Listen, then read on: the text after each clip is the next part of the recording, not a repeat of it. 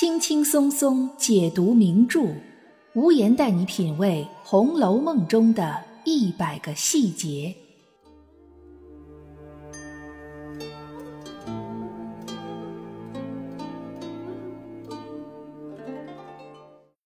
品读细节之美，发现别样红楼。大家好，我是暗夜无言，欢迎您继续收听原创节目《红楼梦》中的一百个细节。随着《红楼梦》故事情节的逐步推进，我们可以发现荣国府的经济条件越来越紧张。虽然大观园的内部经济被盘活了，但这对于开销巨大的荣国府来说，无异于杯水车薪，起到的作用可以说是微乎其微。于是，王熙凤和贾琏两口子继续了之前修建大观园时拆了东墙补西墙的做法，想尽各种办法，不断的填补用项。这其中最广为人知的一个情节，就是第七十二回贾琏央求鸳鸯，求他偷偷把贾母查不着的贵重物品，神不知鬼不觉的搬一箱子出去，暂时典当出来几千两银子来应急，回头房租地税收上来了，再悄悄的给赎回来。虽然写到这里时，贾母房里的小丫头出来找鸳鸯，把她给叫走了，并没有直接写出鸳鸯是否同意了贾琏的请求。不过，从隔一回的第七十四回原文中可以发现，鸳鸯还是帮了贾琏的。但是，令连凤两口子颇为郁闷的是，这件本来极其机密的事儿，不知道怎么就被邢夫人知道了，而且邢夫人还趁火打劫，也管贾琏要二百两银子用。那么，贾琏求鸳鸯这件事儿是怎么泄露出去的呢？虽然这件事儿后来不了了之。但这其中又有哪些细节值得我们去注意呢？本期节目就让我们一起走进贾琏求鸳鸯帮忙的事件始末。第七十四回开始没多久，贾琏就唉声叹气的走了进来，对着凤姐和平儿诉苦，说钱儿和鸳鸯借当的事儿，不知怎么被那边太太知道了。所谓那边太太，正是邢夫人。说起来，邢夫人虽然不是贾琏的亲生母亲，但毕竟也是贾赦现在的正妻。但贾琏居然称呼她为那边太太，可见两人的关系非常疏远，也可见某种程度上来讲，贾琏和凤姐儿已经都是把自己当成是王夫人这边的人了。这位那边的太太邢夫人，书里说她的性子是愚弱贪财，眼里除了钱再没别的。连他自己的亲兄弟邢大舅都和贾珍这个外人诉苦说，当初邢夫人出嫁的时候，把家里的全部家当都带走当嫁妆了，一分钱也舍不得留给弟弟和妹妹。到了贾府之后，邢夫人也是一不靠儿女，二不信任任何下人奴仆，只有拿到手里的银子才是最可靠的。这一点上，邢夫人竟然和怡红院丫头小燕的亲妈和姨妈一样。越老越把钱看得真了，一位荣国府长房的大太太，竟然和地位低微、见识短浅的媳妇儿婆子们有着一模一样的眼界见识，这真是一种莫大的讽刺。无言之前分析邢夫人这个人物的时候，曾经说过，她本身性格就比较乖戾孤僻，不亲近儿女，不培养亲信，再加上丈夫假设生性骄奢，没有节制，脾气暴躁。所以，邢夫人会把自己全部的人生希望都寄托在钱财之上，也就是她这样一个人，才会在得知贾琏向鸳鸯求情借当之后，趁火打劫，雁过拔毛。倘若她不闻不问，或者警告贾琏不要玩火自焚的话，那么她也就不是那个愚弱的贤细人邢夫人了。她趁机管贾琏要二百两银子，说是过中秋节用。二百两银子虽然不少，但对于敛财成性的邢夫人来说，应该也并不多。假设那边过个中秋节，还不至于就缺少这二百两银子。这笔银子多半会被邢夫人揣进自己的腰包里。所谓过中秋节云云，不过就是个冠冕堂皇的借口。这边让贾琏和王熙凤郁闷的，倒也并不是这二百两银子。而是这么一件机密的事情，怎么就走漏了风声，让邢夫人知道了呢？我们回顾一下第七十二回贾琏央求鸳鸯的那段情节，就可以发现，当时连凤姐都不在场，在场的只有贾琏、鸳鸯、平儿三个人。这三个人无论是谁，都不可能将这件事说出去。第七十四回，凤姐和平儿也回忆了一下，平儿想起来，当时贾琏和鸳鸯说话的时候，一个外人都没有。但是当晚上鸳鸯把东西送过来的时候，贾母房里的丫头傻大姐的娘过来送洗好的衣服，刚好看见那一大箱子东西。平儿猜测有没有可能是傻大姐的娘好奇问了一嘴，小丫头们没当回事儿，就顺嘴告诉她了。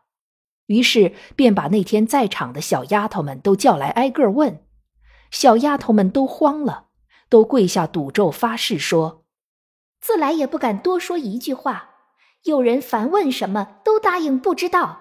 这事儿如何敢多说？这回答很符合王熙凤房里一向的规矩和风气。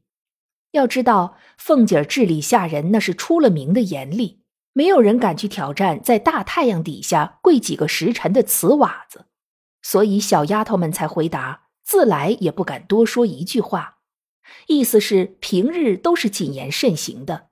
更何况像鸳鸯借当这样的大事儿，借他们几个胆子也是不敢混说的。这种情形，没有人比王熙凤本身更了解，因此他说道：“他们必不敢，倒别委屈了他们。”有人根据王熙凤这句话推断，将这件事儿泄露出去的不是别人，正是王熙凤本尊。理由是王熙凤一向待下人极其苛责，一点小事儿就又打又撵的。如今这么大一件事儿，他竟然宽宏大度的不予追究，显然不合理。事出反常必有妖。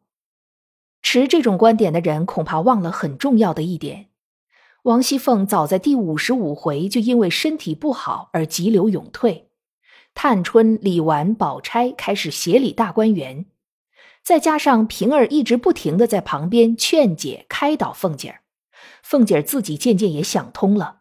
手里的权力虽然重要，但自己的身体也很重要。多一事不如省一事。就在这件事之前，还有人来告状说，小厨房的刘婶子是他妹子开赌局的背后靠山。凤姐儿对此睁一只眼闭一只眼，没像以前那样大动干戈。有了这一系列的铺垫，凤姐儿此时替小丫头们说话是十分自然而且顺理成章的。并不显得突兀，更何况凤姐儿一直和邢夫人关系不和睦。就在不久前，贾母过生日的时候，邢夫人还当众给凤姐儿没脸。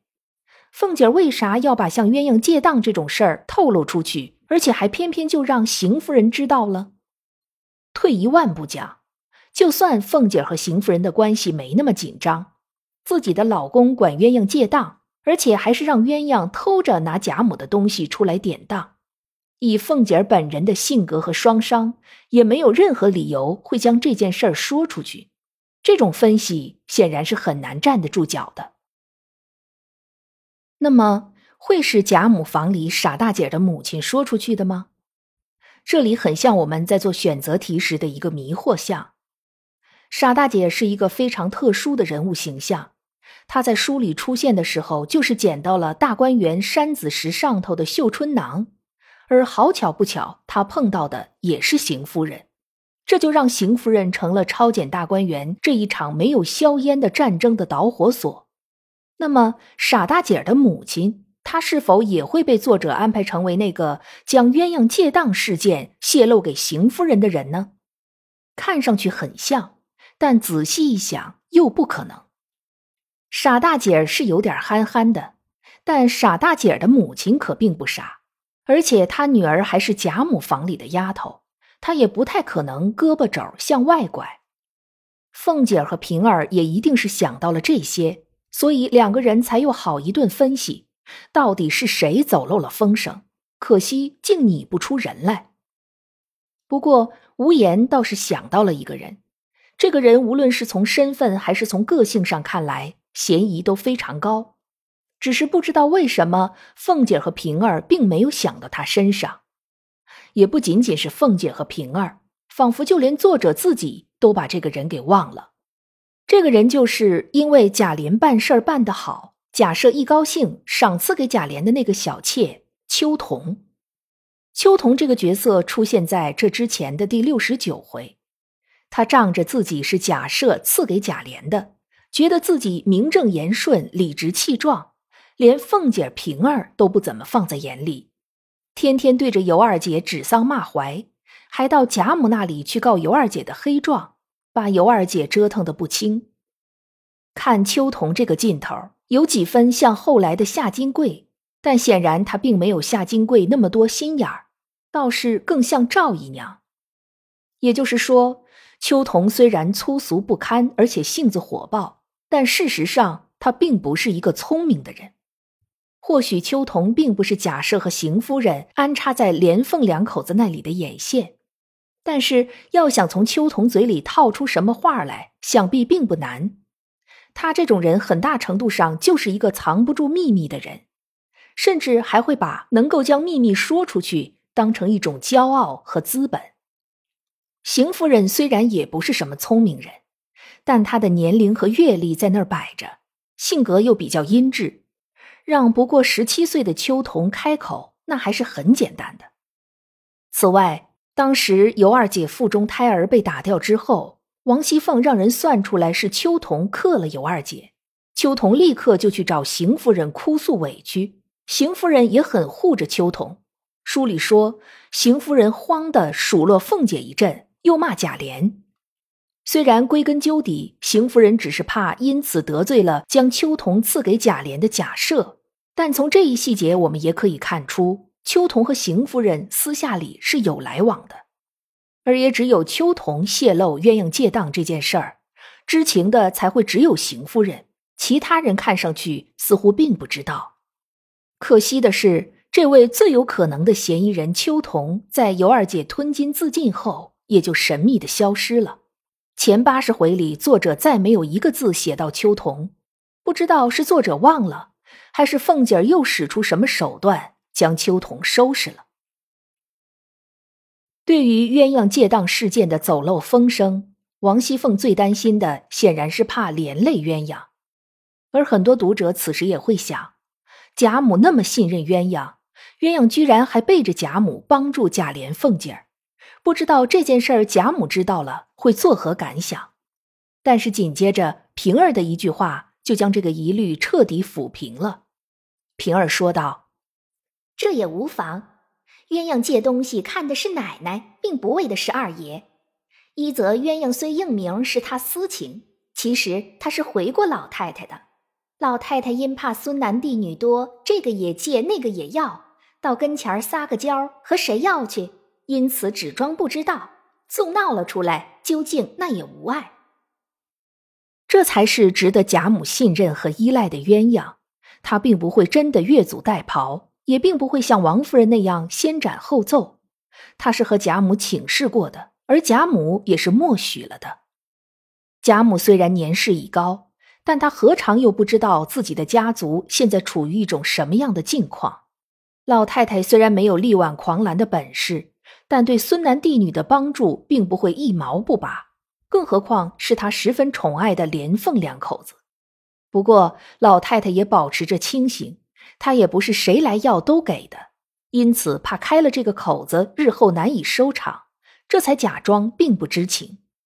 其实从第四十回贾母给宝钗装饰房间那一段情节，我们就可以看出来，贾母对于自己都收着什么宝贝，可以说是毫不含糊：石头盆景、砂桌瓶、墨烟洞石鼎、水墨字画白绫帐子，虽然已经收起来很长时间了。但一样样交代的清清楚楚，记忆上一丝不乱。在这样的贾母面前，想要装神弄鬼，恐怕不容易，除非是贾母自己愿意配合的。鸳鸯借当事件的走漏风声，是《红楼梦》里的未解悬案之一。但事实上，究竟是谁说出了秘密，并不重要，重要的是通过这件事儿，我们知道。荣国府的经济已经捉襟见肘，就快要到了东墙西墙都拆无可拆的地步了。即使是贾府的核心人物贾母，也只能眼看着这一切发生；即使是昔日威风凛凛的王熙凤，也只能仰仗鸳鸯的小动作。而像邢夫人之流，则似乎根本意识不到覆巢之下无完卵，竟然还在中饱私囊。这一场高楼广厦的全面崩塌已然来临。